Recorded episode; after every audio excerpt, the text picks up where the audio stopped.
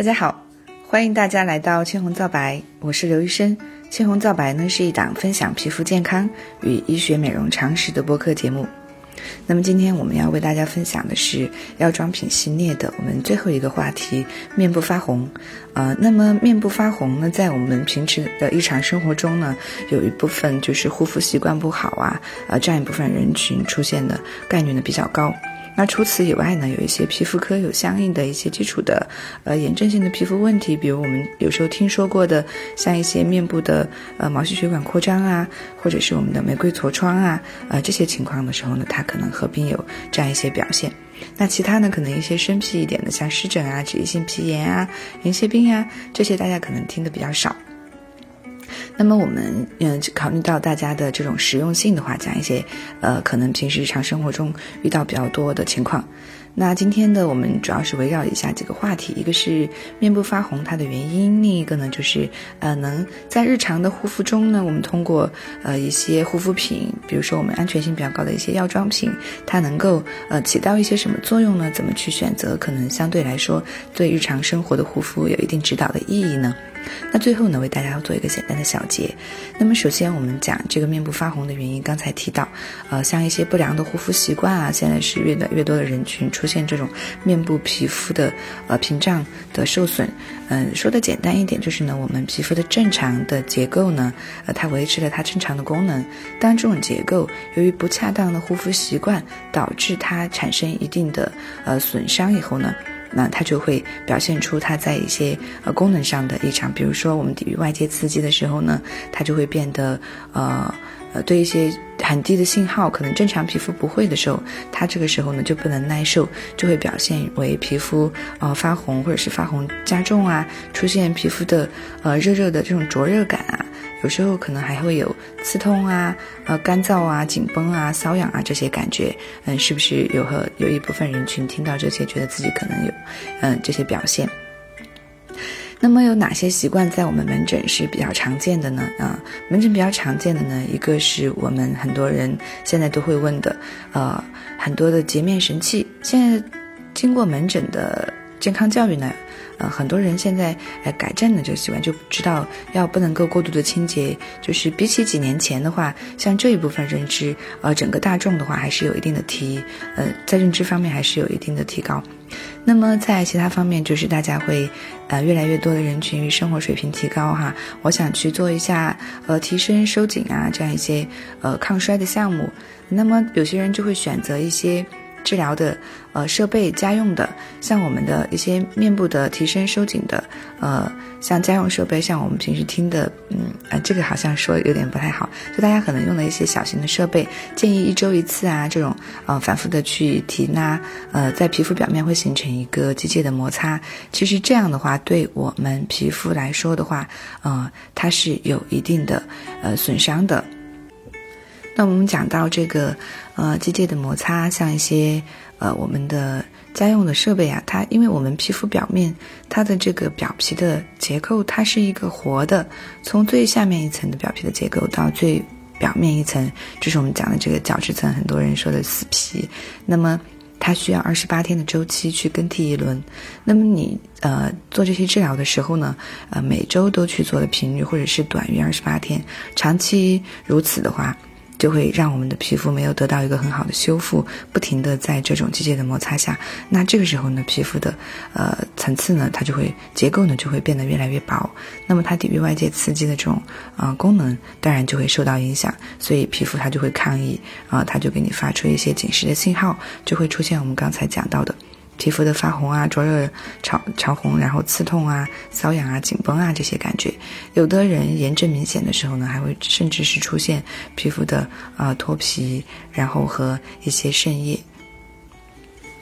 那么在除了这些，还有哪些情况大家比较常见的？我昨天门诊呢，呃，看了呃两个来访者小伙伴哈，然后他们两个呢是，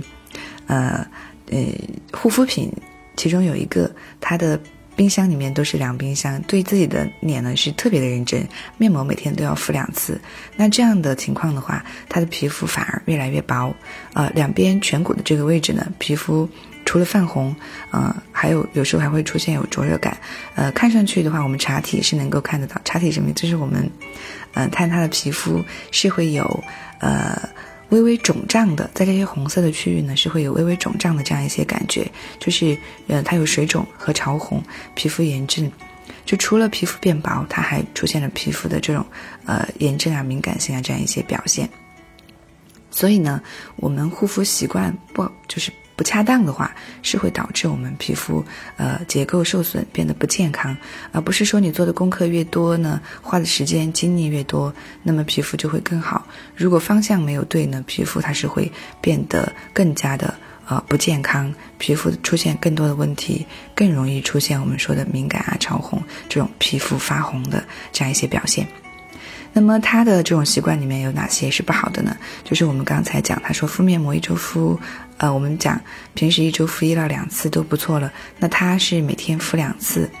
然后护肤品呢，你想两瓶香那得用多少？那个我们的皮肤啊，它是有一定的耐受的。呃，耐受程度的，我们给它护肤呢，是人为的去呃提供一些屏障的修复啊、保护啊，来弥补我们本身有些人的皮肤的干燥啊，或者是呃比较偏油啊。那我们有一个呃去对抗这种油和弥补这种由于干燥它生理性生理性的一些呃皮肤的脂质呢缺乏的这种状态，去做一些保湿的加强。是为了让皮肤它维持一个平衡，回到一个比较健康的状态。那么，如果你过多啊不是的情况下呢，它皮肤超出它的负荷，我们已经不是简单的用一些简单的安全的成分去维持它的健康，而是反而对它来说是一个刺激。这个时候呢，你呃种类越多，然后时间越长，那当然皮肤负担越大。呃，到了一定阶段和呃。的话，我们皮肤的话，它就会出现，呃，就是有的人会出现一个爆发性的皮炎，就是整个皮肤的状态啊一下子崩塌。那前期的一些信号呢，就是我们刚才讲到的皮肤发红，有的人可能就会出现这些。到这个时候呢，如果出现刚才我们讲到那些什么干燥啊、紧绷啊、皮肤发红啊，大家就应该呃提高警惕了。哎，我是不是？如果你以前是一个正常皮肤，这个时候有这些信号，那你要警惕是不是我的皮肤慢慢啊它是变得更加不健康的呢？这个时候是不是应该及时的去看医生哈，而不是在坚持自己这种不良的护肤习惯？那么昨天看的还有一个，呃，就是从贵州来的我们一个来访者，嗯，他呢是在呃院外曾经就是用过一些化学呃博托，就是腐蚀性的药水去点斑啊，做了以后呢，整个皮肤的话一直都比较泛红，比较薄，那么呃同时还有灼热感，那么他还使用了一些就是。呃，自己也说不清楚成分，然后名字也说不清楚的一些产品。那么这些产品使用以后呢，呃，短时间皮肤会有一些变化，但时间长了，皮肤会出现变薄，呃，很多红血丝，然后呢，像在他的额头啊、呃，侧脸颊这些，还有很多就是色素呃沉着的斑片，呃。就是我们临床上的话，看他这种情况的话，一般都知道他应该是使用了一些可能含有呃激素和重金属的这样一些成分的护肤品。短时间可能会让你的皮肤看起来嗯觉得还不错，但是如果停用以后呢，皮肤就不行啊。到最后有些人群是不停用的话，他的皮肤状态也是刚才描述的这样一些呃表现，就会变得呃整个皮肤特别的差。我们叫它激素依赖性皮炎。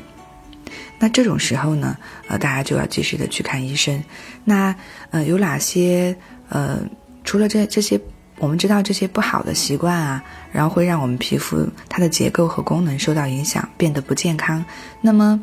我们呃知道了，那当然要及时去看医生。如果我们可以在呃正常就是日常护肤的时候就做到一些健康的护肤的习惯啊，那么我们其实就可以。呃，在很大程度上避免一些情况的出现。那当然，这是我们正常的呃大部分人群的皮肤，有一部分人群呢，它是本来就存在一些呃个体的差异，呃遗传的倾向性啊这样一些因素，它的皮肤会容易出现比别人更容易红，或者从小就比较红，呃或者是在一定特定的环境下就诱发了它的原来的这种潜在的疾病。比如说我们的玫瑰痤疮，然后我刚刚从从小有些人就有，比如说他的我们叫呃生理性的潮红，有的人他的这种皮肤他的角质层天生呢就比较薄，他的这种神经末梢的密度啊，他对外界信号的捕捉的能力啊啊就比较强，所以有的人，呃这里要提到一点就是有的人会呃问。我皮肤比较敏感，那我是不是要增强免疫力啊？那讲到这里，大家其实就可以理解到，它是对这种外界刺激的一个呃过激的反应。它即便是要归类，它也属于免疫反应的过强，而不是弱。所以呢，不是我们理解的去呃增强免疫力，吃什么然后滋补的，然后提高免疫力的，然后去改善的。那需要知道原因，那你才能够相应的去呃找到应对的措施。那么我们讲了这些因素啊，可能相关，然后一些不好的习惯，大家尽大家尽量去避免。呃，那大家如果还有呃其他一些不好的习惯要问呢，呃，可能我能够想到的就跟大家说一下啊，比如说我们平时用的护肤品里面有一些含呃酒精啊、酸类啊，然后像这一类的，那如果是皮肤本来比较敏感或者有发红的人，就不建议再去使用。呃，那后面呢，在药妆品的这个呃第二个我们的环节，我。等会儿呢，详细跟大家在分类，从清洁、保湿、防晒，呃，各自需要注意的，呃，相对一些敏感发红的皮肤需要注意的问题，再细化的跟大家，呃，去分享一下。那么我们刚才讲了这个，呃，面部发红，对吧？那面部发红的话，我们知道它有哪些问题可能引发，可能有什么表现？那它其实所有这些发红，对于，呃。它其实有没有一个共通的特点呢？呃，它其实在很大程度上是有的，就是它们都存在一定的炎症的呃无限放大的这种反应。嗯，怎么解释呢？怎么去理解呢？就是我们知道为什么它会有红和热，对吧？呃，红呢是因为血管扩张嘛。那如果是很多的血管它都扩张起来，那我们整个皮肤的血流速度就会增快。这个时候呢，皮肤就会表现为发红。那皮肤血流速度增快的话，我们有时候会就会觉得有灼热感，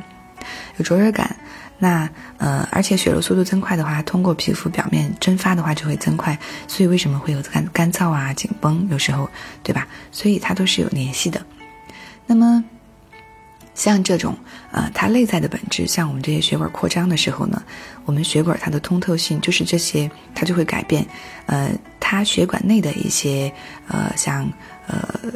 组织液，然后像我们的那些炎性的介质，它就会游走到我们的血管外面，呃，然后这个时候呢，它就会去让我们其他的血管啊，然后再扩张，呃，大家可以简单的这么理解，嗯。它当然，这个是一个很复杂的过程。那这个时候呢，你的血管呃扩张导致了你的炎症的加重，呃，这些炎性介质又让你的血管再扩张。所以很多人一旦呃比较严重以后，如果在护肤上再不注意，没有及时的通过治疗干预的话，就会进入恶性循环。嗯，像上述的这些症状啊、表现呀，它就会越来越重。所以呢，我们要及时的去就医，打断它的这种炎症的经年反应，或者这种打断这种恶性循环。那么，在一些比较轻的程度的话，那我们，嗯，就要注意，哎，从护肤习惯上去改正，它有的时候可能就会回到哎比较平稳的这种状态。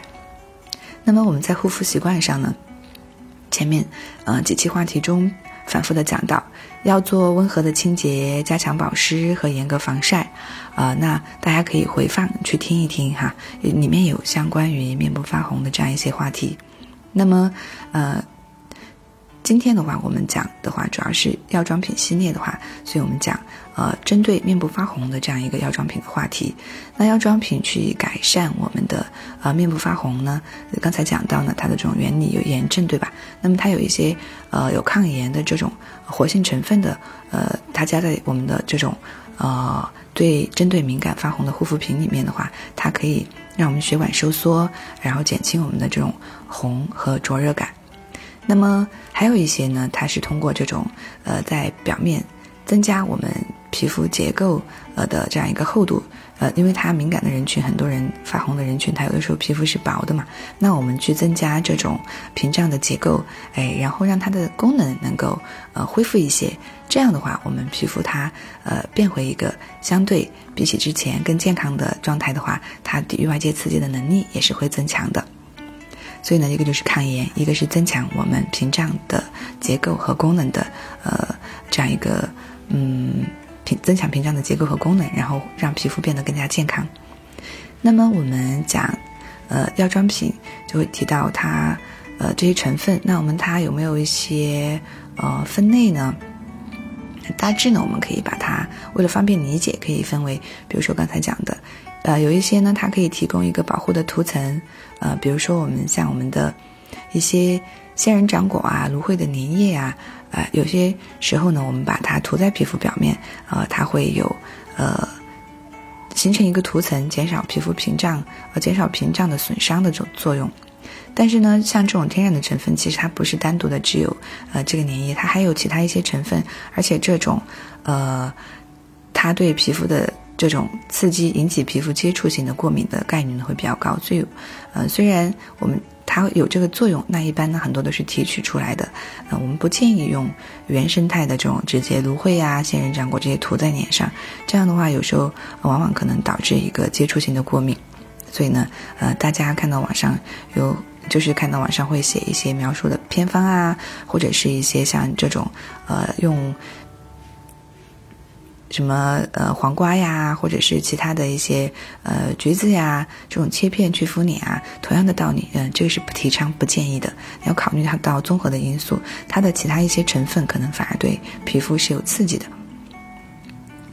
那么，呃，我们刚才前面提到过，这种发红它内在的本质啊，它是存在这种炎症状态。那么有一些成分呢，它就有这种天然的抗炎的这种作用。呃，其实刚才讲到的芦荟啊，它除了有这个粘液的这种作用的话，那么芦荟里面提取的我们一个平时大家听的比较多的水杨酸，哎，它叫水杨酸胆碱。呃，这个成分的话，它在我们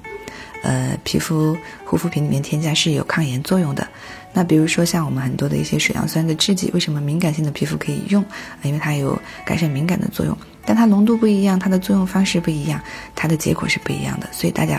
不要只听着这种成分，然后就想哦，敏感水杨酸可以，那我就买一个。你擦一个三十度的在脸，三十百分之三十浓度的在脸上，和你。呃，作用多长时间？需不需要卸掉？然后它的配比啊，有没有其他的一些成分啊？这些都是综合需要考量的。我们讲成分呢，只是让大家能够理解为什么一些护肤品它能够有这样的作用，知道吧？知道这种有这种科学的依据的话，你在使用的时候呢，呃，你的依从性可能更好，能够坚持，然后让你的皮肤的话能够慢慢恢复到一个健康的状态。那么还有一个就是呃我很喜欢的一个呃植物呃洋甘菊，洋甘菊里面的话，它有一个成分叫红没药醇。这个红没药醇的话，呃，它是一个强效的抗炎的成分。那么有很多的呃一些就是保湿修复的产品里面，嗯，都可以看到它会描述什么洋甘菊提取物啊，什么什么之类的，或者是直接描述红没药醇啊，嗯，因为它确实有这样的抗炎的作用。所以呢，呃，这里说到呢，就要提到一下，洋甘菊真的是呃长得也很漂亮，然后呢，插花就是鲜花的时候很好看，干花的时候呢也很好看，然后它还居然有这样的作用，真是一个呃令人喜爱的植物。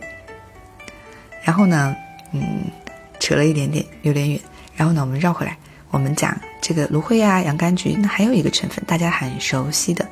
呃，如果有做爸爸妈妈的呃听众呢，可能就更熟悉一点。那我们讲，有些小婴儿会用到紫草油，在我们皮肤的褶皱的地方呢去涂抹，哎，它会有一个降低皮肤的敏感性，然后还有因为有有油嘛，这种油的话，它可以隔水就。因为小婴儿他活动比较少，这些地方的话，它有水啊，它在这个地方容易形成一个浸渍。浸渍是什么意思呢？就是我们很多人夏天比较热的时候，或者是洗了脚，有时候可能没擦干净水的时候，时间长了，或者是我们下水游泳啊，在水里泡的比较久的时候，皮肤就有那种那种呃角质层泛白的这种表现。那么如果长时间的话，这种过度水合的角质层，呃。持续的呃存在这种过度水合的状态，有浸渍的话，就会让我们的屏障的结构和功能受到影响，皮肤的话就会呃变得出现有糜烂啊这些呃，然后会。影响我们皮肤的正常的结构和功能。那么在小婴儿中，我们用的这个紫草油呢，去预防刚才讲到一个油，一个是这个紫草，它有这种抗敏的作用。那是因为我们的紫草里面有一个叫廖郎素的成分。呃，那当然这个尿囊素呢，它也可以由呃我们人工的合成。这个紫草呢是它天然中存在的嘛，我们有尿酸盐、尿尿酸盐合成，它也可以合成这个尿囊素。那么它在我们很多改善皮肤敏感的这样一种配方中呢，它会去加入这样一个成分。然后呢，提到这个油呢，就要提到有很多人群有时候经常说，哎，我皮肤很干，所以我擦其他都没用，我就直接用的植物油涂脸啊，就觉得很滋润。那其实呢，我们这个油呢，它很多情况下还是有这种滋润的作用，但是呢，它不是主要起到封包和锁水的这种。作用，它就是仅仅一个呃肤感上的舒适，然后呃润滑的作用，它并没有我们呃上一期讲干性皮肤讲到过这种风暴锁水保湿剂啊，它没有这种保湿的作用，大家可以感兴趣回去听一下。那么我们讲了这几个天然的抗炎的成分。那么还有一个刚才前面提到过的涂层，然后增加屏障的厚度。那还有一些呢是可以改善，哎，我们这种表皮的结构，改善我们皮肤的屏障的结构的。它的呃，它可以通过，嗯呃，让我们皮肤的水合更好，呃，良好的水合，不是过度的水合。然后呢，去提高我们皮肤抵御外界刺激的能力。比如说我们大家经常听到的泛醇，又叫维生素 B 五。呃，门诊上遇到最多的用的比较多，就是大家会，呃，经常问的，我用的理肤泉的呃 B 五的呃这种霜可不可以呀？啊，可以，它就是有这个成分，它主要就是起保湿锁水，所以它会推荐适用于干性啊敏感性的皮肤适用，呃，它是依据这个来跟大家做推荐的。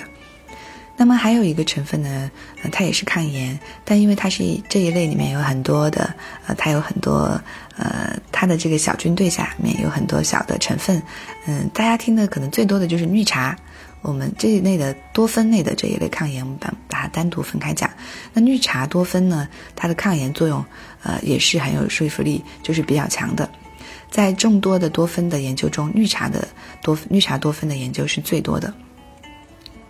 所以大家可以看到很多护肤品里面会描述，呃，就是天然茶多酚，对不对？抗炎、舒缓、改善敏感啊这一类的这样这种字眼。那么这种很多的呃护肤品里面，它采用这种多酚类的，它会加入多种的多酚类的抗炎的成分。呃，有好的呢，就是它就会宣称这种成分越多，功效越强。但反过来，这种。嗯，多酚类的，像这种茶类啊，像这样一些，它其实在皮肤一样的接触性的刺激、过敏性皮炎里面，也是呃相对比较常见。所以呢，不是成分越多越好，呃，像鸡尾酒一样越多越好。那我们呃选择的时候呢，还是要看它的这种呃。就是安全性，就是有一些科学的依据，它有没有经过一些我们科学的实验来验证它的这种安全性和效果，而不是大家去看只看广告的宣称然后去购买，呃，所以呢，呃，在这里多提一下，呃，希望大家不要去就是看到字眼就去买，这样的话可能反而皮肤呃有时候把控不好，反而会加重皮肤的这种刺激和敏感。那刚才讲的这个绿茶，其他的呢，我们提一提，大家可能有这样一个印象，像什么茶树油啊、月见草油啊、银杏叶啊、呃、生约翰草啊、啊、聚棕榈啊，大家有的比较喜欢买护肤品的，有时候会听到呃一些呃就是呃销售啊导购可能会给你描述这样一些成分或者化妆品的广告里面，它会带有这样一些字眼，大家可以理解一下，它主要是因为我们的这一个抗炎多酚的这个抗炎的呃成分，然后它去。那能够产生这样一些抗炎的作用，那么这个就是我们为大家分享的呃药妆品的分类和成分。那么我们讲呃那讲了这些，我们知道呃方便理解，然后和选购。那我们再去选择的时候，呃有没有一些呃其他的需要注意的呢？嗯，下面呢我为大家就是做了一个简单的药妆品的呃选择上的一个建议。那么呃我们。嗯，按照护肤的这样一个步骤来讲，可能大家更容易接受一点，呃，理解起来要方便一点。那我们讲清洁用了以后呢，我们要收，有的人会用一点爽肤水啊、收敛水、保湿产品和防晒产品，对吧？那我们先讲清洁。清洁呢，我们有相应的专题专门讲了清洁，针对不同的肤质。那么，呃，因为清洁产品里面添加这些成分呢，它本来在面部皮肤停留的时间就比较短，所以呢，其实意义不大。那所以我们要在清洁上呢，主要的就是，呃，不要因为清洁去过多的影响屏障。所以呢，要温和，尽量选择不含皂基的。那可可以耐受呢，可以选择一些温和的合成清洁剂，比如说氨基酸洁面乳啊，这样一些。那清洁以后呢，一定要及时的啊把保湿霜擦上去。那么有些人就在问，那我去使用保湿霜的时候呢，前面要不要用一些爽肤水或者收敛水啊？因为大家有很多人有喜欢用水的这种习惯。但是对于爽肤水和收敛水，这个它都是有干燥的作用的，呃。我们对敏感性皮肤的话，刚才讲到，它本来就可能合并干燥紧绷，它蒸发是加加快的。那么我们这个爽肤水和收敛水，它在皮肤表面的话，它会，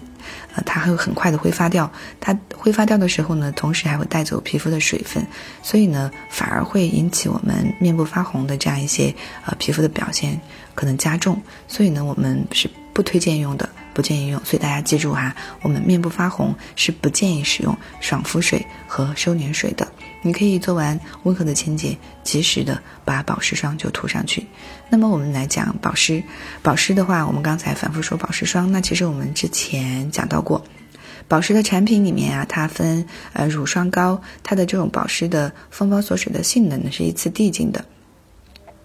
那么我们在保湿产品选择，对于皮肤发红的人群来说的话，呃，我们依然是根据上面说到这个，呃，如果比较清晰、含水比较多的，像这种乳啊，它蒸发带走一些部分水分，它的这种锁水的效能的话就不够，反而会让皮肤可能更干。呃，我前两天有一个面部皮肤呃玫瑰痤疮呃敏感的这样一个人，就是一个。来访者小伙伴，那他在做治疗的过程当中呢，皮肤有肿胀、潮红，嗯，他当时使用的是一个呃乳状的这样一个面霜。啊，就是我们复兴的保湿乳，其实呃它是挺好的一个产品，但是呢它。用了以后呢，老是觉得皮肤很干，那我就把我的那个保湿霜给它擦了，还让它擦了半截脸，对比一下，看哪个更舒服。因为它本来敏感嘛，不敢轻易的给它换。如果能耐受，我们再换。擦了以后，它就感觉霜的这种滋润程度啊，它觉得明显要好很多。这就是呃真实的生活，就是护肤的生活当中啊，你的护肤习惯，你的这个产品擦在你的皮肤上，呃有没有用这种？呃，是不是科学的皮肤它会告诉你，所以它改了，就是换了以后呢，整个皮肤的这种呃干燥啊、紧绷的感觉就明显缓解了。在这里也一样，所以我们皮肤发红的话，我们不推荐乳液，我们建议使用面霜，啊，使用这种有敏感修复的面霜。那么呃，我们还有一些面霜里面。有的人他会有一些抗衰的需求，那敏感性的皮肤呢，我们是不太建议的。比如说像一些 N A 醇类啊，呃，羟基酸，就是一些酸类啊，呃，然后一些呃香味比较浓郁的一些香料啊，呃，这些成分呢，对于我们皮肤来说，它本来就容易致敏和产生刺激，所以呢，我们在面部发红的呃人群里面的面霜推荐是不建议有这些成分的。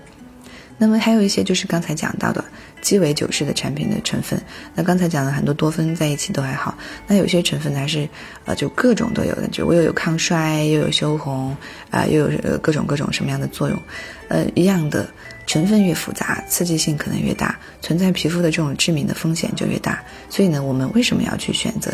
会讲药妆品这样一个话题，就是让大家能够尽量去选择成分简单的、安全性高的。有科学依据的、功效性明确的这样一些啊产品，那就是药妆品的这样一个描述。呃，那么讲了这个选择，那我们讲呃这种保湿产品里面啊，呃需要注意的还有什么呢？就是我们刚刚讲到改善敏感，它有呃抗炎的这些成分在里面，还有一个呢，它就是通过封包锁水改善皮肤的屏障，所以我们在选择的时候呢。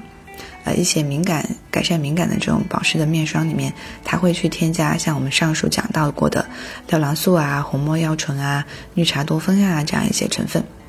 那么，呃，像我们，呃，有一些，那它是通过改善我们的皮肤的这种屏障的作用的，呃，像我们刚才讲的 B 五啊、泛醇，像呃结合实力的话，生活当中可能大家用过的，就刚才讲到的理肤泉的 B 五多效修复的乳霜啊。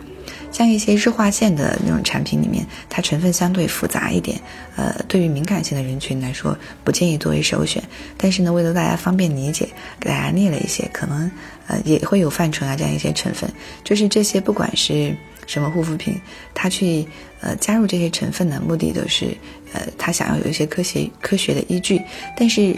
呃，药妆的产品呢，更多它是在于保证这个安全性和效果，嗯，都是同时有。那么，像一些日化线，它的添加一些香精啊、防腐剂啊，为了看起来、闻起来更舒服，或者是它在广告宣称它功效性上，呃，就会去渲染的话，相对会复杂一点，所以不太建议敏感的人群作为首选。那有哪些呢？呃，那正常皮肤呢，有些人可以耐受呢，呃，那你有也可以把它就呃呃再用啊，因为这这一类的话，一般广告啊、包装啊都会投入更多一些。呃，我本来想说一下名字，但是觉得好像可能有点，呃，不太好。那我们就讲我们药妆品，我们就说药妆品吧。大家如果感兴趣，可以自己在呃淘宝啊，或者是在网上，你去输入一个泛醇 B 五，或者是你对哪个成分绿茶呃多酚，然后你感兴趣，你输进去，它会出来一些产品。那么这个泛醇里面还我们讲的一些面霜里面，呃，像刚才。理肤泉还有一个性价比比较高的一个薇洛娜的一个修红霜，里面也有，呃，那么保湿剂的治疗的选择呢？呃，除了刚才讲的这些呢，有时候它还会含有一些成分简单一些，能够起到呃封包锁水这样作用，但是大分子的对皮肤影响呃不大的，就是呃安全性比较高的这样一些保湿的呃成分，比如说凡士林啊、硅油啊、低浓度的甘油啊这样一些成分，呃，它可以防止我们皮肤的表面水分的丢失，然后增强皮肤的这种呃屏障的结构和功能。所以我现在讲。的时候，包括讲课，有的很时候很喜欢讲，就跟大家讲这种健康的皮肤的结构和功能。大家很不管是我们的其他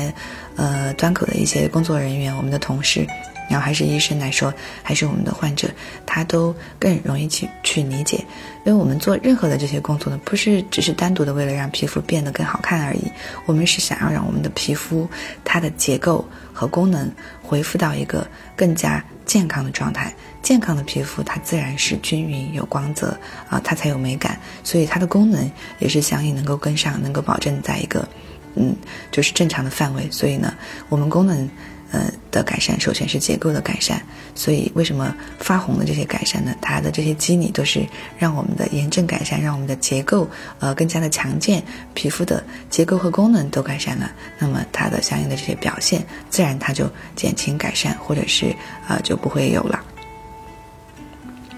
那么我们讲了清洁保湿，那我们说一下防晒。在面部发红的人群中，要需要呃提到的就是我们在使用防晒的时候呢，尽量以这种物理遮挡为主。呃，那防晒霜的使用呢，因为我们要达到一定的呃防晒的效果，呃，其实不管是物理还是化学的防晒剂，那化学防晒剂呢，它的原理是通过这种。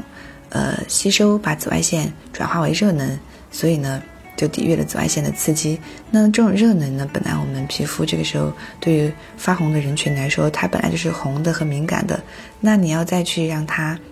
再热一点，它不是就更加的红和热嘛，就更明显了。所以不建议有化学防晒剂的这样一些成分的防晒霜。那物理防晒剂呢？啊，有的书籍呢里面它会推荐可以用十五倍以下的，相应的这种刺激会小一点，可以理解嘛？但是，我们防晒，呃，一般物理防晒它都要涂的比较厚嘛，因为它需要这种，呃，能够反射，呃，紫外线，它是涂形成一个保护的膜层，膜层呢，它对紫外线，呃，照射过来的时候可以把它反射回去，所以要形成一个膜层，呃，对于大部分的这种防晒剂的话，它的厚度呢要求都达到一定程度，这样的话，对于敏感性的皮肤，它其实，呃，也并不能耐受。有一些慢慢没有那么红了，而相对比较稳定的阶段呢，可以使用一些安全性比较高的，而然后不是那么厚重的一些物理防晒剂的这种防晒霜，呃是可以的。但是像一些刚刚讲到的凝胶啊，然后呃，就是水的机制比较多的这种，它可能会加速蒸发。这种情况呢，我们不建议作为呃发红的皮肤的首选。还有一些防水型的，它会呃比较粘稠、比较厚重，或者是一些高倍数的这种呃防晒指数的这种防晒剂呢，是不建议我们的敏感人群和发红的这种皮肤去使用的。那么，呃，这就是我们为大家讲的，呃，药妆品推荐里面的清洁、保湿、防晒这几个方面。那回过头来，这就是我们总结了面部发红的药妆品相关的一些需要注意的这些点。大家再去选择的时候，呃，尽量去避免一些呃可能会踩坑的地方。那么最后呢，为大家做一个简单的小结。小结里面呢，呃，第一个，我们皮肤啊，呃，它其实这种红。有的人他会通过粉底啊、面霜去遮盖，这是很快，但它解决不了根本问题啊，这是第一点。那么第二呢，我们要去改善这个皮肤的发红，它存在这种炎症状态，它很多时候呢，我们因为我们的护肤的习惯不好，生活习惯不好，比如说老是情绪容易波动，容易熬夜啊，呃，休息不好，它也会影响。所以我们的生活护肤习惯一定要改正，嗯，温和清洁，加强保湿和严格防晒，然后呢，保证良好的作息，这些很重要。那在这些没有做好的情况下呢？那你做到治疗，如果有一定效果，那它这种效果也是打折扣的。如果到一定程度比较好，习惯没有改正，可能呃，如果一下子呃比较激烈的这种刺激，可能一下回到原点。所以呢，大家习惯改正是第一位。至于呃后续的这些呢，它重要，但是呢，它也要建立在我们良好的生活护肤习惯的基础上。那么我们去辅助治疗的话，可以选择一些呃药妆品做日常的护肤，呃，就是增加它的安全性和一些有针对有呃成分有科学依据的这种成分呃一些产品，然后去使用的话，呃，自己可以在护肤的层面就让这种炎症能够得到一些的一些改善，起到辅助治疗的作用。那么我们呃防晒的时候呢，尽量去选择一些呃物理的遮挡。呃，然后亲肤的，避免一些成分，嗯，就是由于防晒剂的成分或者是这种负担加重皮肤的发红。所以呢，呃，我们回过头来的话，跟大家讲的就是，呃，一个是我们良好的生活护肤习惯，然后有问题呢要及时的去治疗，再结合我们可以做的日常的呃这样一个科学的护肤，然后呢，慢慢的呃去改善我们的面部发红，嗯，可以。有外界因素这些引起的，那么我们根除这些因素呢，它是会可以回到健康的状态。那么还有一部分人群，即便是由于先天的这种屏障结构和功能的薄弱，那么我们在通过良好的这些习惯啊和治疗以后呢，它可以让皮肤维持在一定比较稳定的状态。虽然有时候在受到一些应激的刺激的时候呢，它会波动，但波动的这种程度呃和频率会比原来的话更轻，让我们皮肤的话相对更加健康。然后你知道这些。以后呢，你跟它和平共处，那么你的皮肤能够呃持续的维持在一个比较健康、良好、呃相对平稳的状态呢。这也是我们嗯去做这样一些科普啊、分享、去做治疗的这种最终想要达到的目的。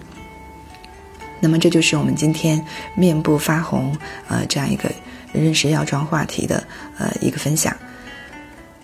那后面呢，我们可能会有其他的专题的一些分享。啊，那新增的最近新增的一个专题就是，呃，来访者故事，呃，但是呢，我可能在摸索一些讲述和描述的方式，看怎么样可以大家更容易接受，然后同时呢，又能够从中吸取到一些经验和教训，